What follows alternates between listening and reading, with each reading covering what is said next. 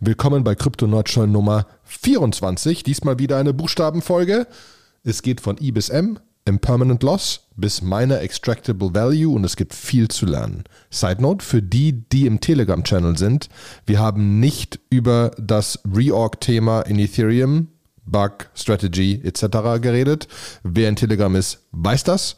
Ähm, das kam aber erst raus, nachdem wir die Folge aufgenommen haben. Das war nämlich letzte Woche. Als solches wünsche ich trotzdem allen viel Spaß und wir freuen uns, euch in der Telegram-Gruppe zu sehen. Enjoy! Viel Spaß!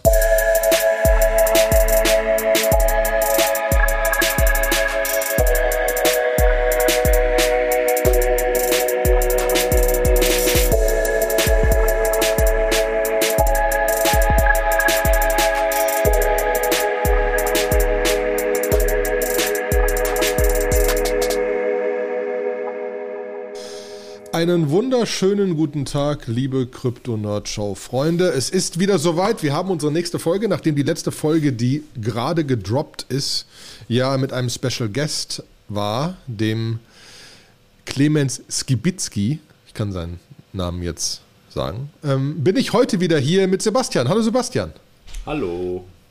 Ja, ähm, wir müssen immer noch über diese Intro nachdenken, ne? aber das lassen wir jetzt mal raus. Ich hier, ne? Ja, Shownotes. Äh, also hier an der Stelle Shoutout an Carlo. Danke für das Feedback, total cool. Aber wir haben keine Zeit. Deswegen, genau. Deswegen müssen wir uns immer noch so ein bisschen cringe selber irgendwie so äh, shameless droppen. So hier, der Olli macht geile Sachen mit Kubernetes und hostet große Kunden wie, darf ich dir ehrlich sagen? Ja, also. Adidas zum Beispiel. Ja. Adidas, Telekom, Vodafone, Shutterstock, ich sag die alle shamelessly, egal was wo steht. Ähm, genau. Alles gut. Und äh, genau, und der, der Sebastian macht mit Nine Elements äh, wirklich geile Projekte. Und wir beide suchen Mitarbeiter. Genau, wir ne? suchen ne? Developer und so viele. Macht ihr eigentlich gerade irgendwas im Crypto-Space? Äh, ja, wir haben ein, äh, ein, zwei Projekte im Crypto-Space. Wir haben ein eigen, also ein ganz eigenes, wir basteln gerade ein NFT, das macht der ERA hauptsächlich, ähm, mit, mit einem Mitarbeiter von uns, dem Christian Walter. Ähm, die sind auch, glaube ich, beide in unserer Telegram-Gruppe drin. Und ähm, also ich finde es total awesome, was sie da basteln. Es wird gerade gepolished und so. Wir sind bestimmt total behind. Also das ganze NFT-Thema ist ja so trendmäßig irgendwie auch schon so ein bisschen eher so durch. Ausgelutscht. So ausgelutscht. äh, aber ähm, ja, also äh, trotzdem ist es cool. Ne? Und es macht natürlich auch total Spaß, irgendwie sich damit zu beschäftigen. Ist für uns auch halt auch nochmal ein ein cooles Ding gewesen, einfach sich in viele Open Zeppelin Sachen, Access Control und so reinzuarbeiten und auch einfach so ganz banale Sachen rauszufinden. Ne? Wie generiere ich eine Zufallszahl on-chain? so, es ist nämlich nicht so leicht. Da brauchst du dann schon ein Oracle für von Chainlink, ein Random Number Generator, weil es gibt keine Random-Funktion auf äh, Solidity. Ähm, okay. Krass. Genau. Aber das heißt, und ihr habt ein Kunden, ein richtiges Kundenprojekt. Da reden wir dann drüber, wenn es soweit ist, ja? Genau, Kundenprojekte haben wir auch. Ne, ähm, das sind, ist ganz unterschiedlich. Also es ist viel. Ähm, das mache ich meistens irgendwie so. Ich überlege, ob ich das demnächst mal chargen soll, weil es irgendwie auch echt viel geworden ist in letzter Zeit. Dass einfach viel einfach mit uns sprechen wollen ne, und sagen so, ja, wie funktioniert das denn alles? Was gibt es denn alles? Wozu kann ich das denn nutzen? Kann ich das und das damit machen? Kann ich das und das damit machen? Das ist dann eher so Beratung. Aber wir haben auch ein handfestes äh, Development-Projekt, wo ähm, halt das Smart Contract schreiben ist ja echt nicht so das Schwierige, ist das, wo viel schiefgehen kann, weil dann auch irgendwie Geld drin eingeloggt ist. Aber an sich gibt es die Contracts ja noch und nöcher. Viele davon sind Open Source, da kann man sich ganz gut was abgucken. Aber die Experience richtig hinzukriegen, das ist immer das, was, was wie gesagt nicht so einfach ist. Ne? Mhm, das glaube ich. Da wird auch einfach noch viel passieren müssen, weil das immer noch alles echt kompliziert ist. Ja, aber Du hast ja noch ja. mal ein bisschen mit Uniswap V3 rumgespielt. Ist das genau. Interface inzwischen besser geworden? Oder muss man da immer noch diese ja, beiden Buttons so anklicken? So? Ja, also, also ähm, ich habe halt mal, es geht ja um Concentrated ne, Liquidity. Mhm. Was ja von sich heraus irgendwie sagt, desto concentrateder es ist, desto mehr, mehr, mehr kannst du potenziell verbieten. Das wollte ich mal wirklich ausprobieren und habe zwei verschiedene Beträge reingeschoben. Ähm, Einmal äh, halt fünfmal so viel wie das andere Mal. Ähm, und da einfach wirklich festgestellt, ich habe einmal einen Balken gehabt zwischen 1800 und 2900 Dollar und einmal einen Balken gehabt zwischen äh, 2,2 und 2,4 oder so, also relativ re wesentlich, wesentlich enger. Äh, das zweite Ding ist natürlich außer schon längst rausgelaufen wieder. weil es zu eng war. Aber das hat fast so viel Geld verdient wie das breitere Band. Mhm. Ne? Also es ist wirklich viermal mehr Zeugs drin, läuft wesentlich länger, läuft auch immer noch. Ähm, aber das engere Band verdient ein Mehrfaches, ne? weil da es genauso viel verdient hat, ungefähr muss es rein theoretisch das Vierfache verdienen, ähm, grob gesehen. Und das fand ich schon wirklich spannend. Ne? Mhm. Da, da ist natürlich so, dass dieser, dieses Impermanent Loss-Thema, und da kommen wir wieder zu unserem Alphabet, ähm, natürlich auch ein Thema ist. Äh, aber die andere Diskussion, die wir ja auch schon hatten, kann man das Ganze eh nutzen, um ein bisschen zu gucken, will ich mehr USDC haben, mehr Ether. In meinem Fall war es ein USDC Ether Pool. Jetzt ist Ether gefallen. Jetzt habe ich nicht mehr 50-50, jetzt habe ich nur noch Ether in dem einen kleinen Pool liegen. Mhm. Hast du Ether Ether ist billiger geworden, habe Ether gekauft. Ist so. jetzt auf einer quadratischen Kurve Dollar Cost Averaged. genau. In, in Sekundentakt in Mikrobereichen Dollar Cost Averaged. Was ich jetzt nicht so unglaublich unglaublich wild finde und was mich eigentlich nur glücklich stimmt. Das liegt jetzt noch da. Mal sehen, ob es auf dem Weg nach oben wieder was ist. Dann habe ich nur noch USDC. Ne? Mhm. Aber ähm, im Moment ist einfach so ein bisschen die Frage, was kann man damit alles noch machen? Und wir hatten neulich schon mal telefoniert. Ich finde die Idee noch, ob man sich damit ein Dollar-Cost-Averaging-Konstrukt basteln kann, gar nicht doof. Das ja. müsste man mal einfach wirklich durchrechnen. Man ist halt nicht so am Trigger, aber die Frage ist, legst du dir jetzt einfach mehrere Pools hin von einer gewissen Größe um einfach zu sagen, ich will Ether verkaufen, wenn es auf dreieinhalbtausend geht, dann will ich es schrittweise verkaufen bis vier. Dann kann ich da nebenbei noch Geld mit verdienen. Ist das weniger effizienter, als einfach auf dem Marktplatz zu verkaufen? Kann sein. Verdienst du bei nebenbei noch Geld mit? Ja. Spannend. Ne? Mhm. Aber wollen wir direkt das nutzen, um direkt auf unser Alphabet zurückzugehen von der vorletzten Alpha. Folge? Das Alphabet. Wir sind ja bei der Historie stehen geblieben. Ja. Ähm, und äh, kommen dementsprechend für die, die äh, aus der Grundschule und so und aus dem Kindergarten die Alphabet noch können, mhm. kommt nach H das I. Mhm. Und bei I, wenn wir schon über Uniswap reden, reden wir am besten über Impermanent Loss. So. Das ist aber Weil ich jetzt schon so viel geredet habe. Genau, das ist jetzt nicht nur Impermanent Loss, ist jetzt nicht nur für Uniswap interessant, sondern eigentlich fast alle für alle Automated Market Making äh, Systeme. Ne? Also es gibt eigentlich keinen, der nicht, der nicht irgendwie den unbeständigen Verlust erklärt. So, was ist denn der unbeständige Verlust? Jetzt muss man aber verstehen, wie funktioniert dieser Automated Market Maker, wie, wie funktioniert Liquidity Providing. Das ist so, dass man eigentlich immer einen Pool hat und dieser Pool besteht aus zwei Werten und zwar eine Währung und eine andere Währung, die man miteinander tauschen kann. Und am Anfang, wenn man diesen Pool erstellt, muss man äh, beide Währungen zu einem 50-50-Verhältnis einzahlen. So hat Uniswap V2 das gemacht. Mit V3 ist es ein bisschen anders. Da ist es so, dass man je nachdem, wie man seine Liquidation, äh, seine Liquidity äh, Concentration wählt, also wie man die untere Boundary und die obere Boundary im Verhältnis wählt, ähm, muss man halt dann je nachdem immer nur einen, einen prozentualen Teil davon einzahlen. Ne? Bei, äh, mhm. bei Uniswap V2 gab es ja diese Boundaries nicht, deswegen 50-50. Wenn man jetzt irgendwie sagt, so, man macht nach unten hin, erlaubt man alles, aber nach oben hin hat man irgendwie so ein Gap, dann muss man eigentlich irgendwie nochmal gucken, dass man halt davon die Mitte nimmt und der Abstand von da, wo man es einzahlt, das ist dann der Prozent, den man in eine Währung reinlegen muss und den dann in anderen Währungen dazu tun mhm. muss. Ähm, kann man sich, glaube ich, besser vorstellen, wenn man einfach mit dem Uniswap Interface mal so ein bisschen rumspielt. Aber äh, genau. ist, auch egal, ist auch egal, jetzt muss er erstmal verstehen. Nee, aber, aber wollen wir, weil äh, wir kommen ja noch zu L und L ist bei uns auf der Liste Liquidity Pool. Mhm. Wollen wir noch irgendwas zum Liquidity Pool sagen, auch wenn es die falsche Reihenfolge ist? Ich meine, du hast den schon relativ gut erklärt. Ne? Das ist diese, genau dieser Pool, den man anlegt. Wir müssen nochmal Automated Market Making verlinken mhm. für die Leute, die da tiefer rein, reingucken wollen. Aber genau das ist ja auch, was ich eben gesagt habe mit dem, jetzt in V3, wo du die Pools enger definieren kannst. Aber es ist immer diese Mischung zwischen zwei verschiedenen Währungen. Äh, und, und du bist dann Teil des Gesamtpools. Mhm.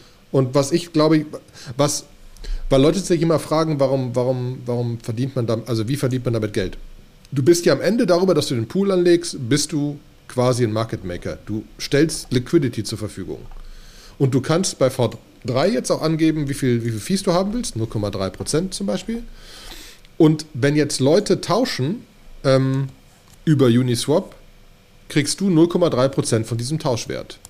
Und wenn du einen ein Pool ausgewählt hast, wo, keine Ahnung, der 20 Millionen groß ist und wo im Monat 120 Millionen drüber getauscht werden, dann dreht sich der ganze Pool mehrere Male.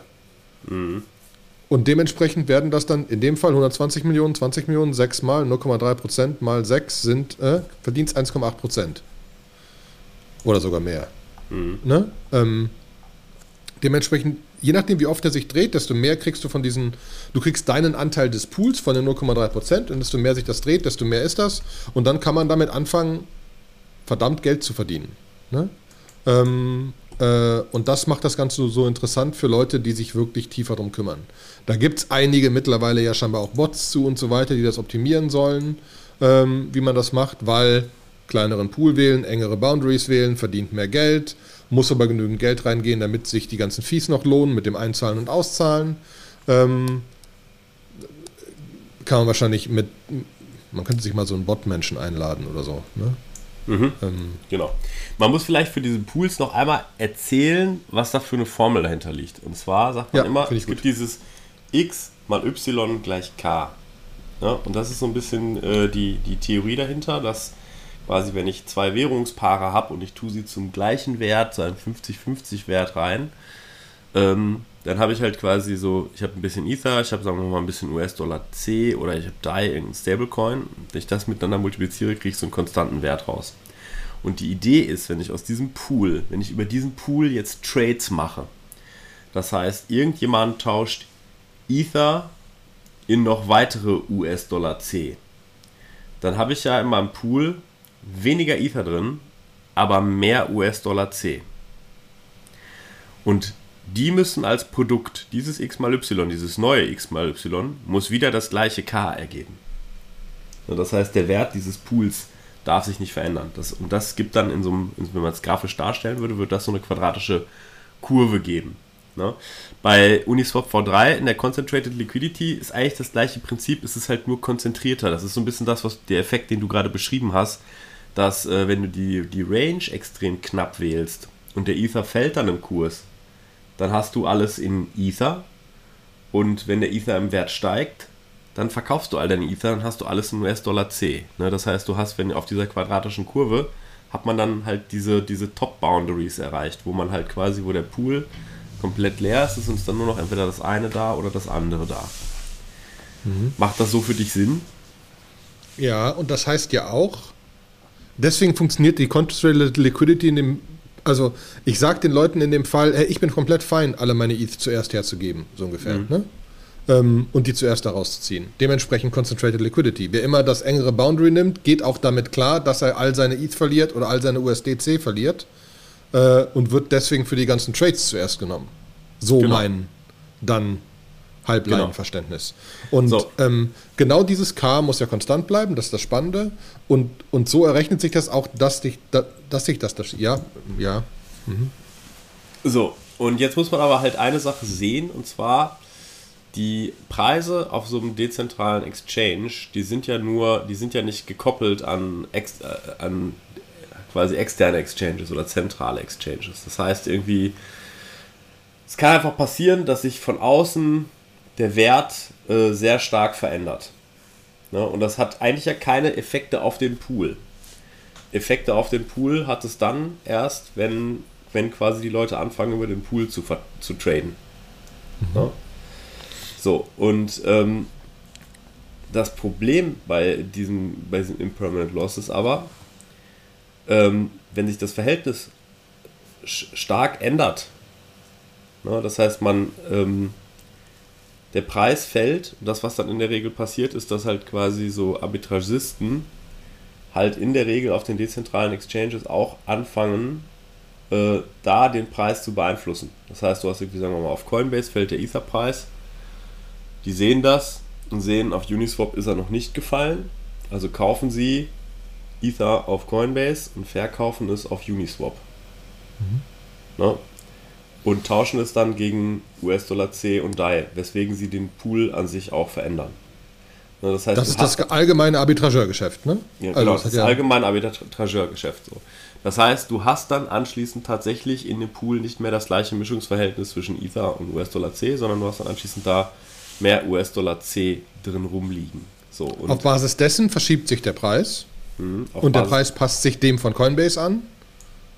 Genau. Soweit passt so, das ja noch. Soweit passt das ja noch. So. Aber äh, äh, wenn, du, wenn du jetzt zurücktauscht, ne, ähm, also es gibt, gibt halt so Verlustmomente, wo äh, du, wo halt nicht, warte, ich muss mal einmal die Grafik finden. Beziehungsweise wenn du ja einfach irgendwann, du, du zahlst halt ein Ether rein und x US-Dollar und dann äh, irgendwann ziehst du die Sachen wieder raus und dann ist dieses K konstant, aber dein Wert wäre ein anderer gewesen, hättest du da nie eingezahlt. Das ist ja im Permanent. Hättest Loss. du deine Ether einfach behalten.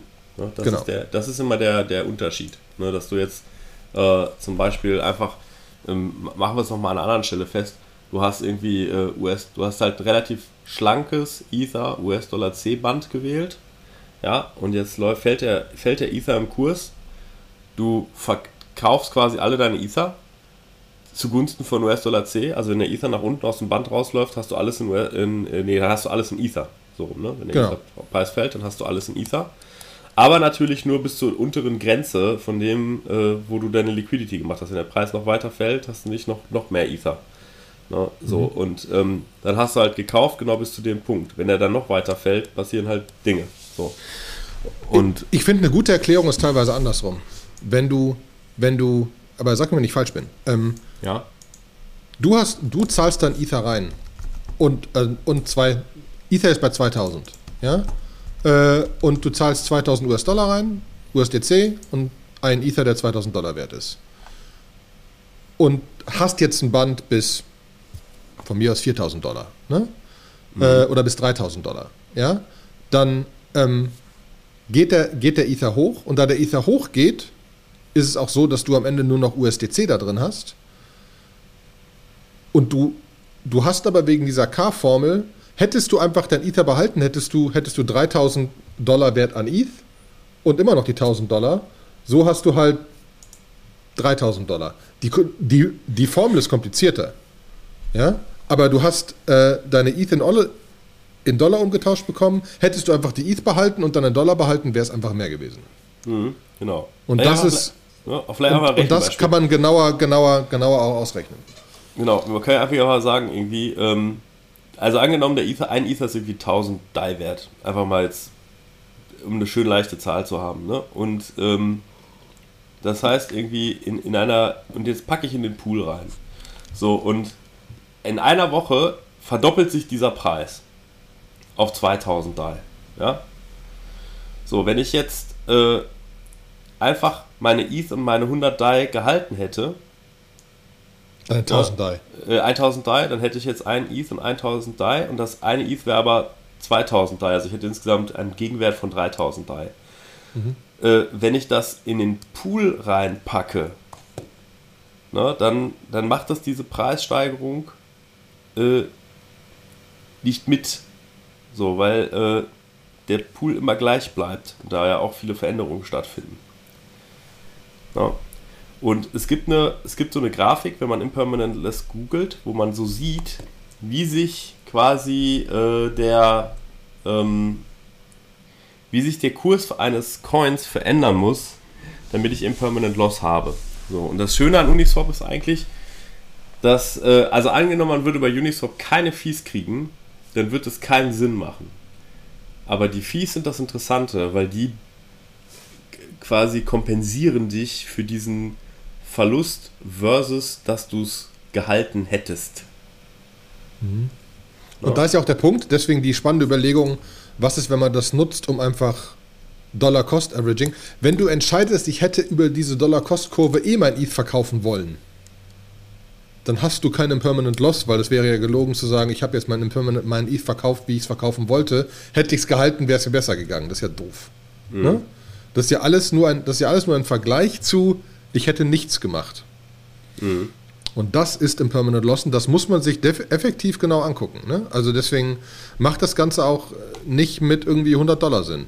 Weil wenn du das, das kannst du machen, um zu lernen, ne? dann ist auch fein, aber du wirst damit Geld verlieren, weil du hast Fees zum Reinzahlen, Fees zum Rausholen, äh, ein bisschen Fees, die du machst, kannst länger drin lassen, aber du hast halt auch das Impermanent Loss Thema, mhm. wenn du einfach rumgesessen hättest und einfach ETH gehalten hättest. Genau. Das ist natürlich zum Beispiel, jetzt kann man ja auch einen Frax USDC Pool machen, da gibt es keine Permanent Loss. Die Dinger sind, wenn es gut läuft, beide Stablecoins, beide auf einem US-Dollar, da gibt es keine Unterschiede, alles fein. Ja? Mhm. Ähm, und das ist genau da, wo man überlegen kann, okay, deswegen sind da meistens auch die Fees wesentlich niedriger. Bei zwei Stable Pairs sind die Fees halt nicht bei 0,3, sondern irgendwie weniger, weil du auch keinen Permanent Loss hast. Genau. Ne? Ja. Und weil sich dann dazwischen auch, sagen wir mal, äh, ist das Risiko einfach tendenziell geringer, dass sich da noch krass was bewegt. Ne? Also wer, ich habe mal alles Mögliche ausprobiert in der Vergangenheit und am schlimmsten hat mich Impermanent Loss immer erwischt, wenn ich halt wirklich zwei hochvolatile Coins irgendwie äh, äh, quasi Liquidity provided habe. Und äh, der eine ist dann irgendwie total abgegangen, der andere ist irgendwie in den Keller gefallen. Ähm, da guckt man dann noch in die Röhre, weil halt irgendwie, das kann man auch so sehen, ne? der Permanent Loss, der schlägt doch zumindest bei Unifor 2 sehr hart zu Buche, wenn der Wert eines Coins halt dann doch irgendwie, also quasi sehr stark fällt. Exorbitant steigt. Mhm, genau, Oder steigt, also ja. irgendwie. Äh, ich hatte das beim Steigen von Ether. Ganz early Uniswap V2, erste Pools, Ether, sonst was, irgendwelche komischen Pairs, Ether, mhm. DAI, sonst Wobei was. Wobei nach oben hin geht das sogar noch. Ne? Du hast irgendwie. Nein, die hat, das war diese Zeit, wo Ether plötzlich über, ich weiß nicht, 150 Prozent gestiegen ist oder so mhm, Schwachsinn. Genau. Ne? Einfach da habe hab ich 30 Prozent gemacht, das war aber scheiße. Mhm.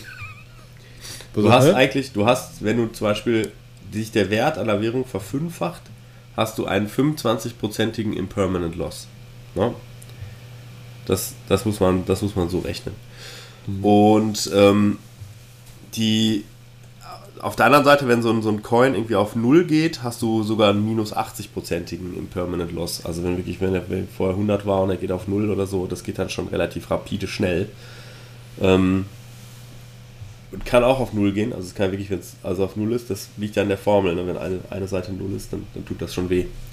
So, wobei das auch nie sein kann. Du hast dann einfach in der Regel dann so Millionen von einem anderen Token. Passiert dann, wenn irgendjemand zum Beispiel die Liquidität irgendwo rausnimmt und es immer noch aber hart getradet wird.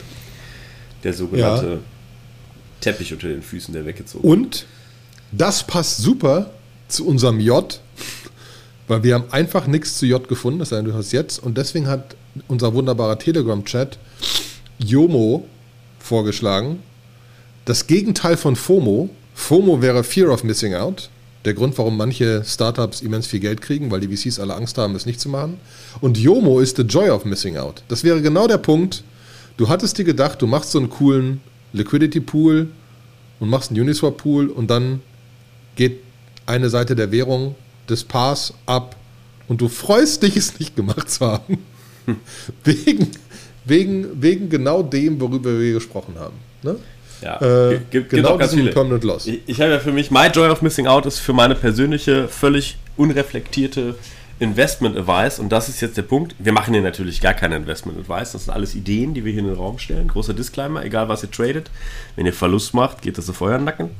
Ähm, und ähm, ich investiere nicht mehr in Protokolle mit Runen und Göttern. Mache ich nicht mehr. Ja, und habe ich oft äh, hatte ich oft äh, Jomo gehabt. Ja, ja genau. immer nur so, oh nein, das ist alles kaputt gegangen, so, der Entwickler ist mit den Schlüsseln weggelaufen und ich dachte mir nur so, keine Runencoin. genau. Guck doch mal auf die Webseite, da waren schon wieder so Runen und so Hexensymbole. Mach das doch einfach mal nicht da. ja. ja. Wo keine Runen sind, und damit kommen wir zu K, ähm, ist in diesem äh, ganzen Polkadot-Ökosystem und wir reden über Kusama. Ähm, Polkadots Cousin quasi. Ähm, wir hatten da schon mal ein bisschen drüber gesprochen, aber ich finde es gerade wirklich ist eine, ist eine geile Zeit, sich um das, überhaupt ist es eine geile Zeit im Moment über, für verschiedene Systeme äh, und über andere reden wir ja auch noch. Bei Kusama ist gerade spannend, da jetzt diese ganze Parachain-Gedöns losgeht. Der mhm. Grund, wir hatten, wir hatten ja sogar mal eine ganze Folge über Polkadot, ne? über die ganzen mhm. Level und so. Ähm, Müssen wir auch wieder verlinken. Ähm, Kusama ist quasi der Cousin. Da werden viele Sachen erstmal ausprobiert. Und manche Leute sagen, es ist vielleicht sogar das spannendere Netzwerk, weil die Fees noch nicht so exorbitant sind. Und via Polkadot Kusama funktioniert, ist, dass es sogenannte Parachains gibt, so Sidechains, ähm, die, die für gewisse Themen dann sind, die sich an das Basisnetzwerk quasi dranhängen und die sich einen Slot erkaufen können. Und wie das funktioniert, ist, dass jetzt gerade diese Auctions laufen. Ähm, und zwei, die gerade passiert sind, sind Karura und Moonbeam zum Beispiel. Und du kannst da hingehen, wenn du jetzt sagst, als Beispiel, ähm, Karura ist quasi Defi für das äh, Kusama-Netzwerk und es gehört am Ende zu dem Akala Akale-Netzwerk, Akala-Netzwerk, das dann auch auf, auf Polkadot später launchen wird. Also mhm. Karura ist wieder der Cousin von Akala ähm, und ist quasi Defi, Defi für, für, für, für, für, für Kusama. Und wie das funktioniert, ist, dass du deine Kusama-Tokens nehmen kannst und für 48 Monate locken und dem Karura-Netzwerk überschreiben die dir dafür, dafür Karura-Coins geben. Also wenn du daran glaubst, dass Polkadot, Kazuma und so weiter Sinn macht, kriegst du quasi kostenlose Karura, Defi, Parachain Tokens dafür, dass du ihnen deine, deine Kusama als Quasi-Vote zur Verfügung stellst. Das gleiche ist, ist Moonbeam, da ist einfach, äh, geht es um Ethereum-compatible äh, Smart äh, Contracts im Polka-Netzwerk und das ganze Cross-Chain, Multi-Chain-Konstrukt um über verschiedene Chains hinweg. Ähm, da kann man auch zum Beispiel ein Ethereum-Wallet angeben, um seine Moonbeam-Tokens nachher zu bekommen.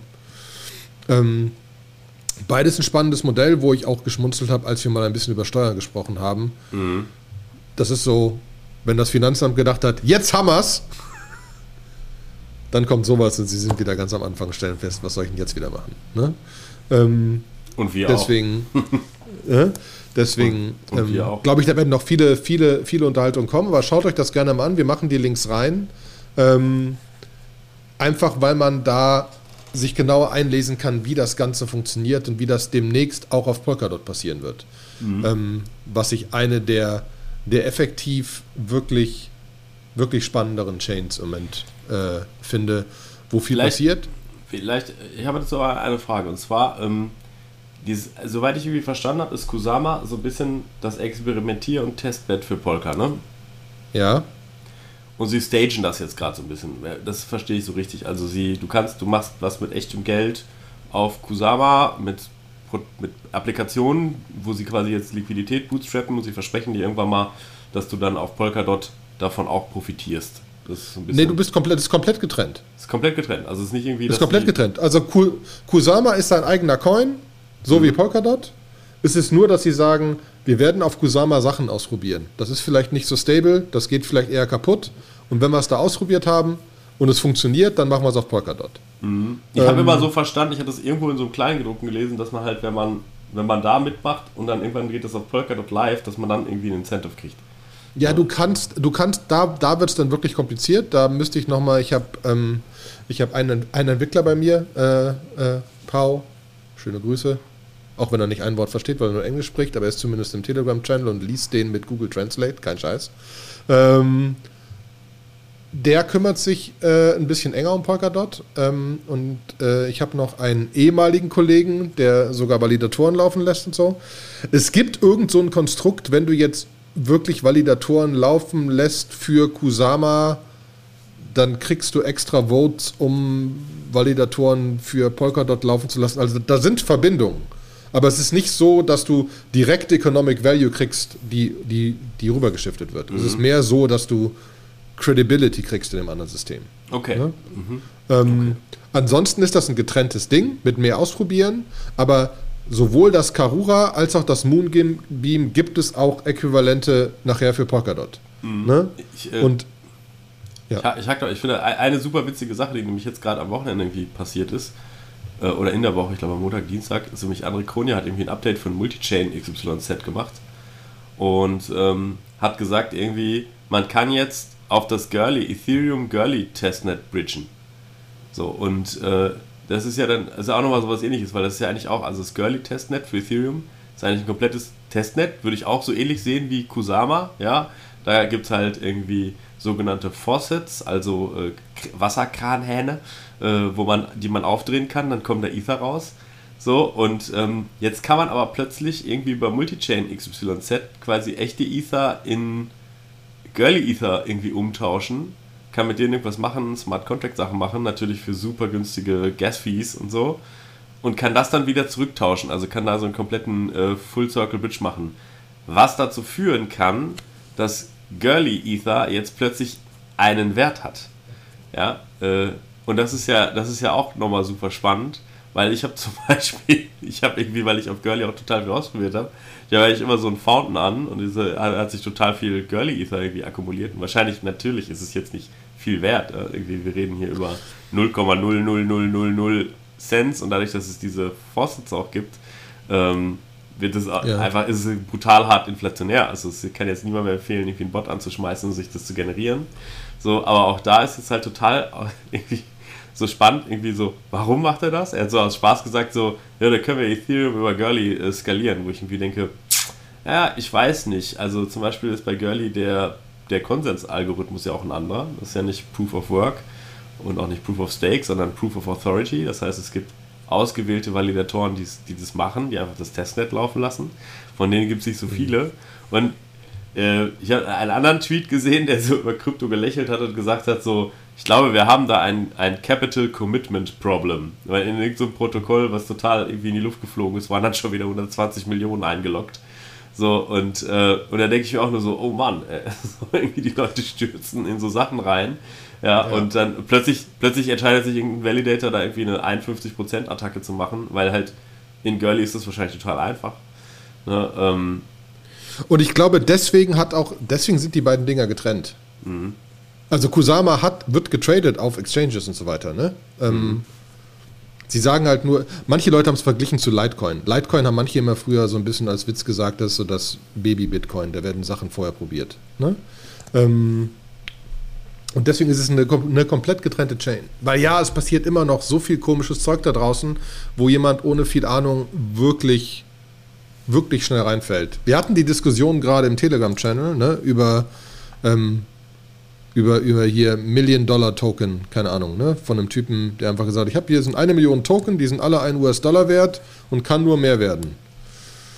Wo so, boah, ne, also sehr scammig, kann man eine ganze Sendung drüber machen. Ähm, also da passiert viel Zeugs, wo, wo, wo, man, wo, wo man wirklich aufpassen muss, wenn man nicht weiß, was man tut.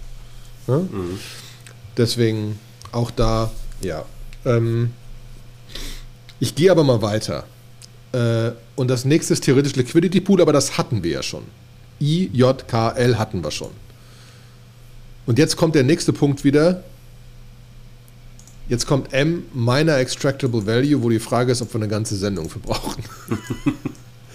ja, ähm, wir, wir, können ja anfangen. Wir, wir, wir, sind heute sehr mathematisch und so, ne? So mit diesem, ne? wie funktionieren die Uniswap-Dinger und so. Es wird bei, äh, bei Minor Extractable Value nicht einfacher.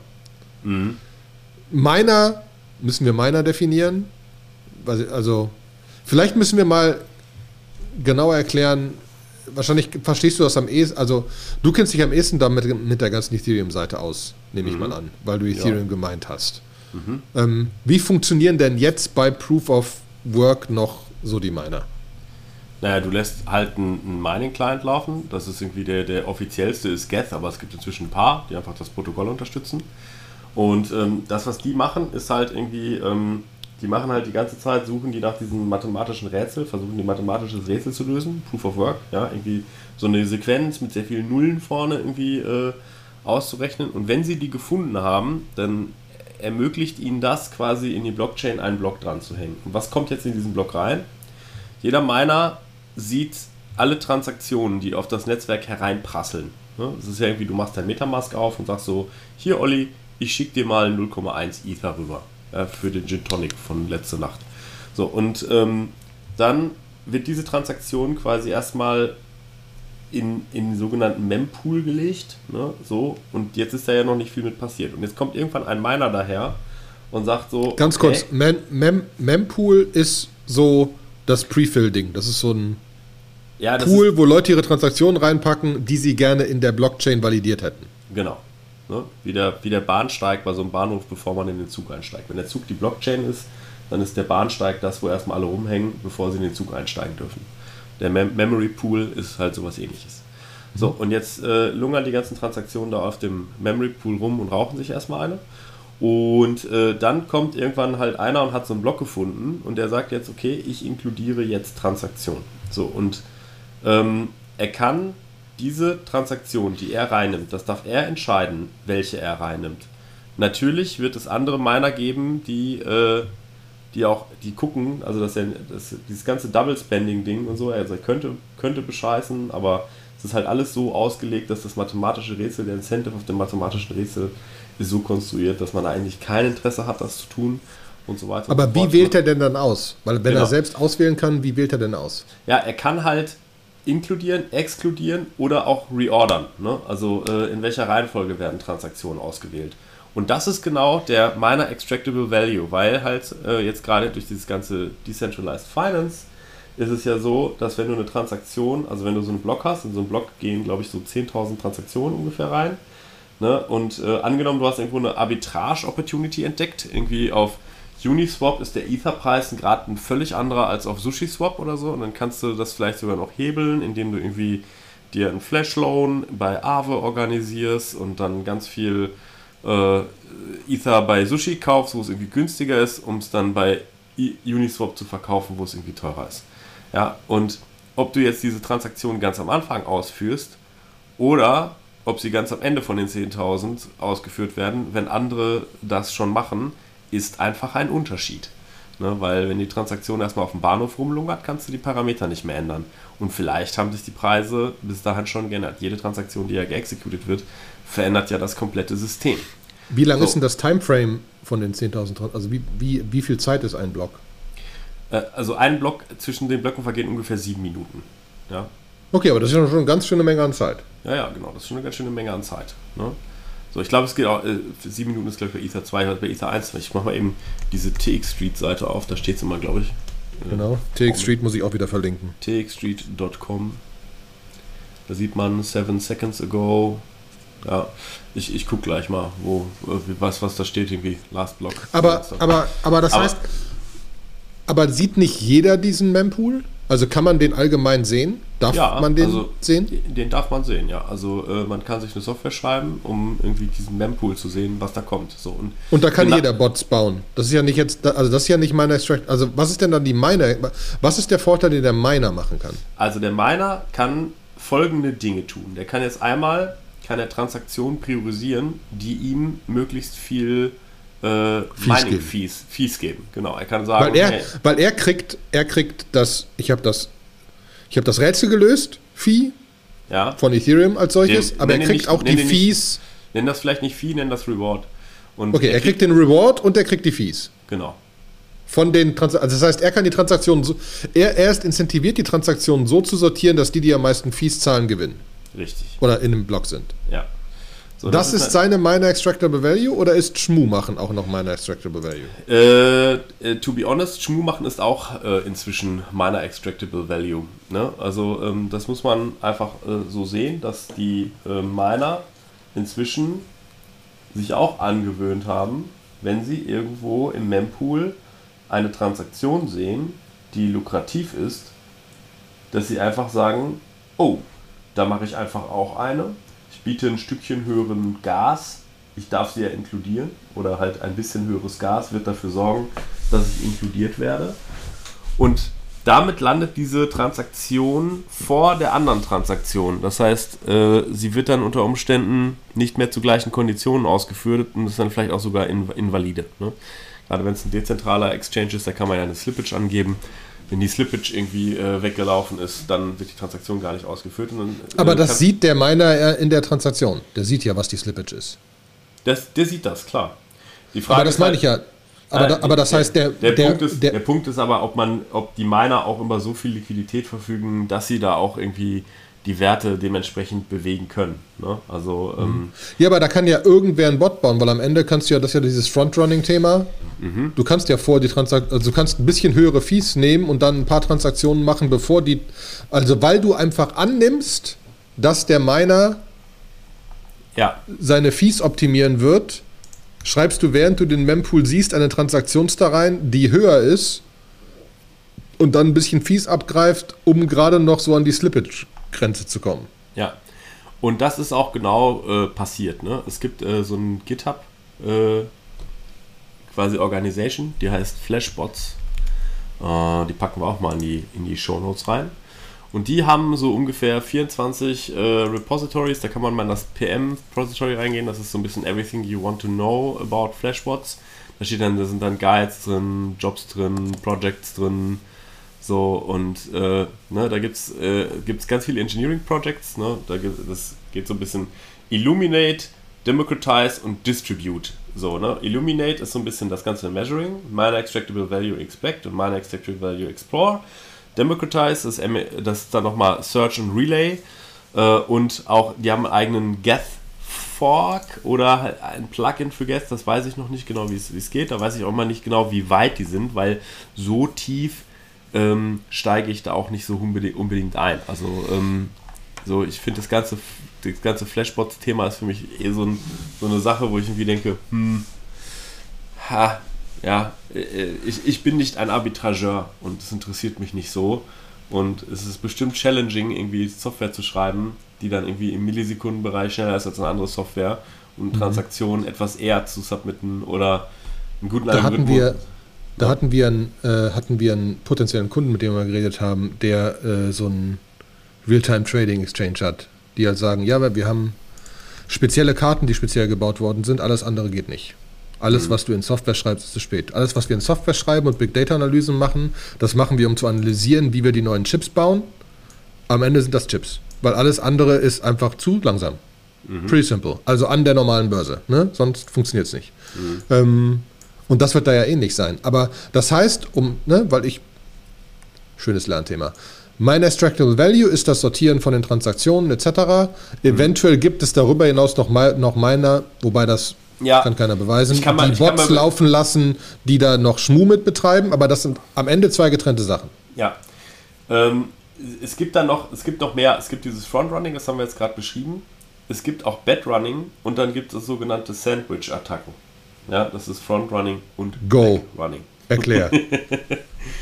Okay, was ist eine äh, Sandwich-Attacke in, in Krypto? Ja, das ist halt irgendwie äh, eine speziell äh, gecraftete ähm, eine, eine Frontrunning, wo man weiß, wenn das passiert, wird es ein Event auslösen und danach kann ich etwas machen.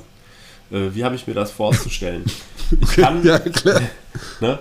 Ich kann irgendwie absehen, wenn ich mir so ein Oracle angucke äh, von, von MakerDAO oder so, das, das, das OSM, das Oracle, äh, also das Oracle-Modul von, von, äh, von MakerDAO, wo ich dann weiß, wenn jetzt irgendwie der nächste Price-Update kommt, werden so und so viel Ether liquidiert. Ja? Und dann geht der Ether-Preis runter, weil die Geht Bots, das, ja. äh, das wird irgendwie passieren. So, ne? Und jetzt ist die Frage, kann ich unter Umständen mit einer Frontrunning-Attacke dieses Event triggern, um das dann abzuwarten, um das dann anschließend auszulösen. Und kann ich eventuell mit sogenannten Flash Loans, wenn ich das irgendwie bei Aave dann irgendwie noch mein, mein Kapital hebel, ähm, kann ich das auch irgendwie noch machen, ja? so äh, hebeln und irgendwie noch vervielfachen. So und äh, das sind äh, einfach äh, sehr, sehr Aber- sophisticated Attacks. Ne? Aber So. das gibt es an der Börse ja wahrscheinlich auch. Bloß, dass es da über Backchannels, ne? Hier dieses ganze Robinhood-Thema. Ne? Robinhood ist kostenloses Trading. Machen Milliarden an Umsätzen. Das machen Ja. die, weil die ihre Bücher verkaufen, unter anderem. Ja. Es gibt einige Hedgefonds und so weiter, das war ja Teil dieses ganze Drama um Robinhood, die halt einfach die Bücher kaufen, was für Trades sind eingestellt schon und so weiter, um genau diese Spielereien zu machen. Ich weiß, ich kann jetzt die, den, den, das Ding kaufen für 65 Euro, weil ich weiß, es wird einfach dann wahrscheinlich steigen und dann greift der und der nimmt dann das nächste und dann kann ich es danach für 68 verkaufen, weil die anderen automatisch gekauft haben, weil so läuft das halt. Ne? Ähm, heißt, am Ende demokratisieren wir das auch mit Krypto. Weil die Sachen sind alle öffentlich. Da gibt es keine Backchannel-Dinger mehr. Also da kann jeder reingucken. Ist nur eine Frage, wer schreibt die bessere Software. Ja, und halt auch irgendwie, ne, also da gibt es auch, ich habe einen, einen Link jetzt gerade noch hier in, äh, in die Shownotes gepackt. Ähm, der heißt ein quasi ein, ein vergifteter Sandwich. Ja? Das ist auch etwas, was Leute jetzt inzwischen machen, weil äh, die, das ganze Ethereum Mainnet ist voll von Leuten, die halt genau Frontrunning, Backrunning, die diese Dinge machen. Ja? Und ähm, da hat sich einer halt überlegt, kann ich das gamen? Kann ich irgendwie, wenn ich, wenn ich herausfinde, wie diese Bots funktionieren, kann ich sie Boah, in die in Falle ein, laufen lassen. Kann ich sie in eine Falle laufen lassen. Ne? Ähm, kann ich sie, wenn ich weiß, dass ich sie kenne und dass ich eine Falle habe, dazu, dass die Falle in die Falle läuft? das kann man endlos weiterführen. Ja. Krass. Aber das ist natürlich, also ich finde das, ähm, das ist halt wirklich ein spannendes Thema, weil du bist natürlich damit auch zu einer gewissen Weise auch wieder ein Market Maker, der Liquidität in den Markt bringt. Ne? Mhm. Also ist das wirklich böse oder nicht?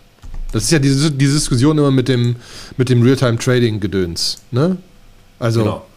Dürfen die diese Centbeträge irgendwie wirklich verdienen oder machen die einfach, generieren die mehr Liquidität im Markt oder nicht? Deswegen ist ja, glaube ich, im Moment auch die Diskussion, ist das meine Extractable Value cool? Ist das nicht cool? Ist diese, sind diese Bots cool? Sind die nicht cool?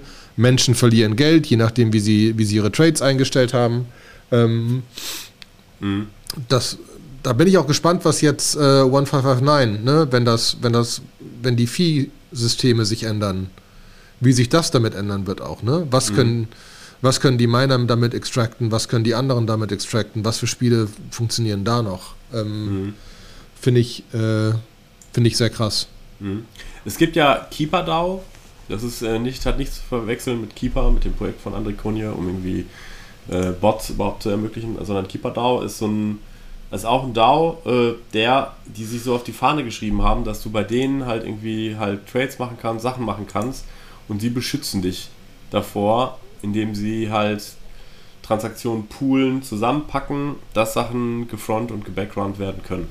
Also die ähm, Sie heiden quasi deine Transaktion in einer Gruppe von Transaktionen, sodass da keiner mehr einfach auf Basis deiner Transaktion Sachen entscheiden kann. Ja, so ganz habe ich es auch nicht verstanden. Da müsste der, müsste der Era vielleicht nochmal dazukommen. Der kennt die, kennt die Jungs noch etwas besser. Ähm, aber äh, so im Prinzip, ähm, ja, es ist so, dass, äh, dass, dass die halt irgendwie so ein bisschen, die, die machen selber auch meiner, äh, also Keeper, das sind die Player in so einem Keeper-DAO, ähm, verstecken und redistribuieren Miner Extractable Value when using the Ethereum Network. Das ist ihre Pitchline. Also sie, äh, sie machen selbst MEV, aber wenn sie auch eigene Transaktionen machen wollen, dann sind die auch halt quasi so äh, versteckt. Ja. Mhm. Ja, ja, aber das ist ja wie, wenn du jetzt an größere Dinge wie jetzt Bitcoin Swiss, ne? Äh, wenn du da kaufen willst, die, die haben explizit als Punkt, dass sie sagen, wenn du irgendwelche Cryptocurrencies kaufst, wir verteilen das über verschiedene Exchanges und so weiter und so fort und kümmern uns, dass du einen wirklich sinnvollen Preis kriegst und nicht irgendwie auf einem Exchange plötzlich den Preis hochjagst oder sonst was. Mhm. Ähm, deswegen, das, wir reden ja auch jetzt von, also die, die meisten Leute da draußen, die auf Coinbase irgendwie für 10 Dollar äh, Bitcoin kaufen, denen kann das relativ egal sein. Ähm, da, da geht es ja mehr um das theoretische System dahinter. Und das ist, was ich so spannend finde, weil du es einfach ins Licht bringst. Und diese Systeme sind ja so, dass es die nicht gab. Die gab es ja. ja. schon immer. Ja, ja. Ne? Das ganze Konstrukt gibt es ja schon immer. So, machen, so machen Banken Geld. Wir, ne? hatten, wir hatten das ja schon immer, aber das ist so, als die ersten Flash-Loans rausgekommen sind. bei F haben wir Flash-Loans gar nicht erwähnt, oder? Nee. Nee, aber wir können ja Flash-Loans einmal nochmal erwähnen. Das ist halt quasi, ja. Du machst eine Ethereum. Nochmal zurück im Alphabet. Mal sehen, genau. ob wir bei Z noch über Z reden oder über A und F und sonst ja. was. Okay, Flashloans. Flashloans. Also du machst eine Transaktion und äh, kannst ja, du kannst ja aus einer aus einem Solidity Smart Contract beliebige andere Smart äh, Solidity Contracts aufrufen. Kannst Uniswap bedienen, kannst SushiSwap bedienen, kannst bei Aave Landing machen und so weiter und so fort. Und die Idee ist, dass du halt quasi einen Kapitaleinsatz hast und du leist dir zu dem Kapital, was du hast, zugunsten von, dass es womöglich vielleicht liquidiert wird, hebelst du das nochmal krass. Ja, und ähm, du zahlst diesen, dieses Hebeln, diesen Loan, den zahlst du innerhalb der Transaktion wieder zurück. Ja, so ähnlich, als wenn ich zur, zur Sparkasse gehen würde und sagen würde, ich würde gerne an der Börse äh, AMC-Aktien kaufen. Ja, oder, oder wie hieß das andere? GameStop. GameStop, und, genau, ich will genau, GameStop-Aktien kaufen. Genau, und wir machen das jetzt mal so: äh, Ich leihe mir eine Million, dann kaufe ich GameStop, dann warte ich fünf Minuten, weil irgendwie äh, ist ja auch genau ein Block ähm, und warte, dass die Aktie bis dahin gestiegen ist. Vielleicht bewege ich auch sogar mit meiner, mit meiner eine Million den Kurs dementsprechend.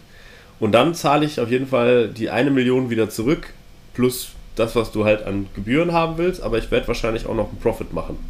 So, und da das als eine Transaktion ausgeführt wird und der State zu dem Zeitpunkt, wo die Transaktion ausgeführt wird, auch komplett bekannt ist, kann Solidity überprüfen, ob du diesen Loan auch zurückzahlst. Und dann funktioniert diese Transaktion entweder, weil sie profitabel ist, oder sie failt, weil sie nicht profitabel sein wird. Ja? Das heißt, während in echt gibt dir vielleicht eine Bank nur dann eine Million. What? Ja, gibt dir eine Bank vielleicht nur dann eine Million, wenn du auch schon 5 Millionen auf deinem Konto liegen hast und sie wissen, also von dem kriege ich die Million auf jeden Fall wieder. Während in Krypto kann eigentlich jeder Flash-Loans machen. Ja, es ist nicht irgendwie. Aber du musst ein Flash-Loan-Konstrukt bauen, das funktioniert, weil sonst fällt die Transaktion. Sonst fällt die Transaktion. das heißt aber, das Flash-Loan-Konstrukt ist nicht so, dass ich habe 10.000 Transaktionen in dem, in dem was immer Timeframe und ich kümmere mich darum, dass ich eine hohe Fee zahle, um die erste Transaktion zu sein und dann sicher die 9000. Ja. Sondern es ist alles in einer Transaktion. Es ist alles in einer Transaktion. Und die Flash-Loan wird nur ausgeführt, wenn sie funktioniert. Ja, also die Transaktion wird nur ausgeführt, wenn sie funktioniert. Ja, die Transaktion failt. Also die macht einen kompletten Rollback auf allen States mit allen Contracts, wenn halt irgendwas davon fehlschlägt. Das heißt, am Ende muss ich wirklich ein Konstrukt bauen, was profitabel funktioniert. Was, was habe ich ja wir haben ja schon mal drüber gesprochen, glaube ich, über Flash Loans. Also manche von diesen Dingern, wo du sagst, hey, da hat jemand Geld von irgendwo geklaut, da hat jemand so viel komplexen Scheiß gemacht, der hat jeden Cent verdient, den er da rausgeholt hat. Also so leid es mir tut. Ja, Kann man diskutieren, aber wenn das wirklich in einer Transaktion ist, hast du dir das Konstrukt überlegt, was theoretisch funktioniert, und dann hat es funktioniert. Genau, du musst entweder musst du es ja auch programmieren ne, mit Solidity, anders kriegst du ja gar nicht die Sachen bedient. Oder es gibt dieses, äh, dieses Fuku, Fukuumba, ne, wie heißt das nochmal, das Protokoll? Es gibt oh, so eine, haben wir auch in der Folge gehabt, ja. Genau, es gibt so eine, so, gibt so eine Webseite, da kannst du dir das auch zusammenklicken. So, hier äh, Aave was leihen, da irgendwas machen und so und kannst dir dann so sagen, dass daraus möchte ich jetzt gerne eine Transaktion haben und, und dann kannst du das zusammenstellen. Ähm, und könntest damit was ausprobieren. Und man muss einfach so berücksichtigen, dass halt also eine Transaktion, in der du irgendwie 20 oder 30 innere Transaktionen ausführst oder 20 oder 30 Interaktionen mit Smart Contracts hast, die kosten auch eine Menge Gas. Ne?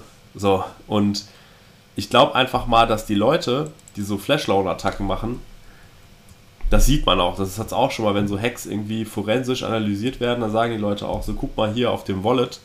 Ne, ist nicht so, dass der eine Transaktion gemacht hat und dann hat er irgendwie eine Million da irgendwie rausgetragen, sondern man sieht dann auch, bevor er diese eine erfolgreiche Flash-Loan-Angriff irgendwie gestartet hat, hat er vorher 250 Transaktionen gemacht, die alle irgendwie fehlgeschlagen sind, die an irgendeiner Stelle gescheitert sind, ne, wo er dann nochmal an den Parametern getüftelt hat, um das irgendwie so hinzukriegen.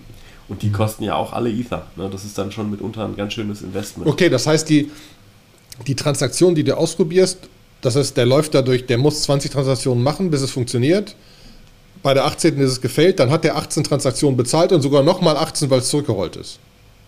Ich glaube, das Zurückrollen ist, äh, ist, ist äh, äh, Keep the Change, also das ist ein Preis mit drin. Aber er hat für diese, er hat das Gas, was er für diese Transaktion irgendwie ausgerufen hat, ist weg. Mhm. Na, was ja fair ist. Ein genau. bisschen, ne? Bisschen fair. Und das war ja dann wahrscheinlich, weil das eine komplizierte Transaktion ist, nicht 2,50 Euro. Ja, also auch da, ne, ich bin, wie gesagt, in dem ganzen meiner Extractable Value Thema nicht so drin. Vielleicht auch da in unsere geile Telegram-Gruppe, in der auch noch viel smartere Leute drin sind als Olli und ich. Äh, ja. Kommt da rein, äh, wenn ihr Feedback für uns habt. Ne? Hatten wir letztes Mal auch, irgendwer hat mir letztes Mal gesagt, der Thomas war es, glaube ich. Shoutout an Thomas. Kryptostil, da muss ich niemand meinen Key verraten, sondern da kriegst du Buchstaben aus Stahl zugeschickt, aus denen ich meine, meine 24 Wörter wieder zusammenbauen kann. Also äh, auch da, wenn ich jetzt irgendwas Käse erzählt habe oder irgendwas nicht ganz exakt erzählt habe, korrigiert mich. Ich lerne auch immer gerne noch dazu. Vielleicht ähm, korrigieren wir es sogar im Podcast, wie gerade eben. Vielleicht ja. auch nicht. genau. Ähm, und, ähm, aber ich glaube, ich habe es so verstanden und äh, es macht auch so Sinn für mich, wenn ich mir die ganzen Sachen ja. überlege. Und ich bewundere die Leute, die irgendwie zu Hause sitzen und irgendwie dann vielleicht 25.000 Euro in Ether ausgeben, in Ether Gas Fees ausgeben, um eine so eine erfolgreiche Transaktion zu kriegen. Und ich frage mich, ob es da irgendwo auch eine arme Wurst gibt, die dann irgendwie 25.000 Euro in Ether Gas Fees ausgibt. Und dann ist aber leider kein Topf voller Gold am Ende des Regenbogens, sondern er gibt dann einfach auf und sagt so, ah, das gibt es bestimmt ich, auch. Ich dachte, da war eine Lücke, aber da war noch keine. so. Ja, sehr krass. Wir sind über unsere 45 Minuten raus, Jung. Ja. Und wir sind immer noch nicht durch mit dem Alphabet. Wir sind immer noch nicht durch. Wir sind bis M gekommen. Und das nächste wird wieder spannend. Mal sehen, ob das nächste Woche ist oder nicht oder wann das kommt. Ne? Wir spielen ja, ja ein bisschen mit den Folgen, die wir immer machen können. Das ist ja das Gute. Du bist ein bisschen im Ähm, Urlaub. Du bist im Urlaub irgendwann demnächst, ne? Ja, aber erst am 22. Ja, spannend. Unser Flug wurde gecancelt, aber es wurde direkt ein neuer gegeben für einen Tag vorher mit kostenlosem Hotelaufenthalt. Wo du erst so Herzinfarkt und da, ach, auch cool. Also wir fliegen jetzt einen Tag länger in Urlaub fürs gleiche Geld, was okay ist, aber dieses ihr Flug wurde gecancelt, ist nicht cool. Nee, ist Das ist im Moment nicht lustig. Ja. Dementsprechend, noch bin ich ein bisschen da. Wir müssen mal gucken, wann wir in wirklich eine, ein Holiday gehen oder ob wir noch ein bisschen voraufnehmen oder so. Müssen wir mal schauen. Ja, Wir können, wir können ja nicht alle alleine lassen. Ne? Müssen wir mal gucken. Aber ein ich bisschen, höre das, ein ich bisschen Urlaub wird sein. Irgendwer hat mir letztens auch gesagt, er sagte so, so, oh, alle Podcasts sind gerade im Sommerurlaub, aber euer, euer ist noch da. Das ist cool. Ja, siehst du? so. Das müssen wir weitermachen, damit die Leute. Wobei wir ja, das Geilste finde ich ja, wenn so jemand in die Telegram-Gruppe reinkommt und sagt, ich habe gerade euren Podcast gebinged. Und stellt fest, what the? So von Anfang an durchgehört und du denkst, Respekt. Ja. Ja, deswegen, hier war's das jetzt. Bald geht's weiter. Es war mir ein Fest. Danke, Sebastian. Alles klar. Tschüss. Gut. Bis dann. Ciao.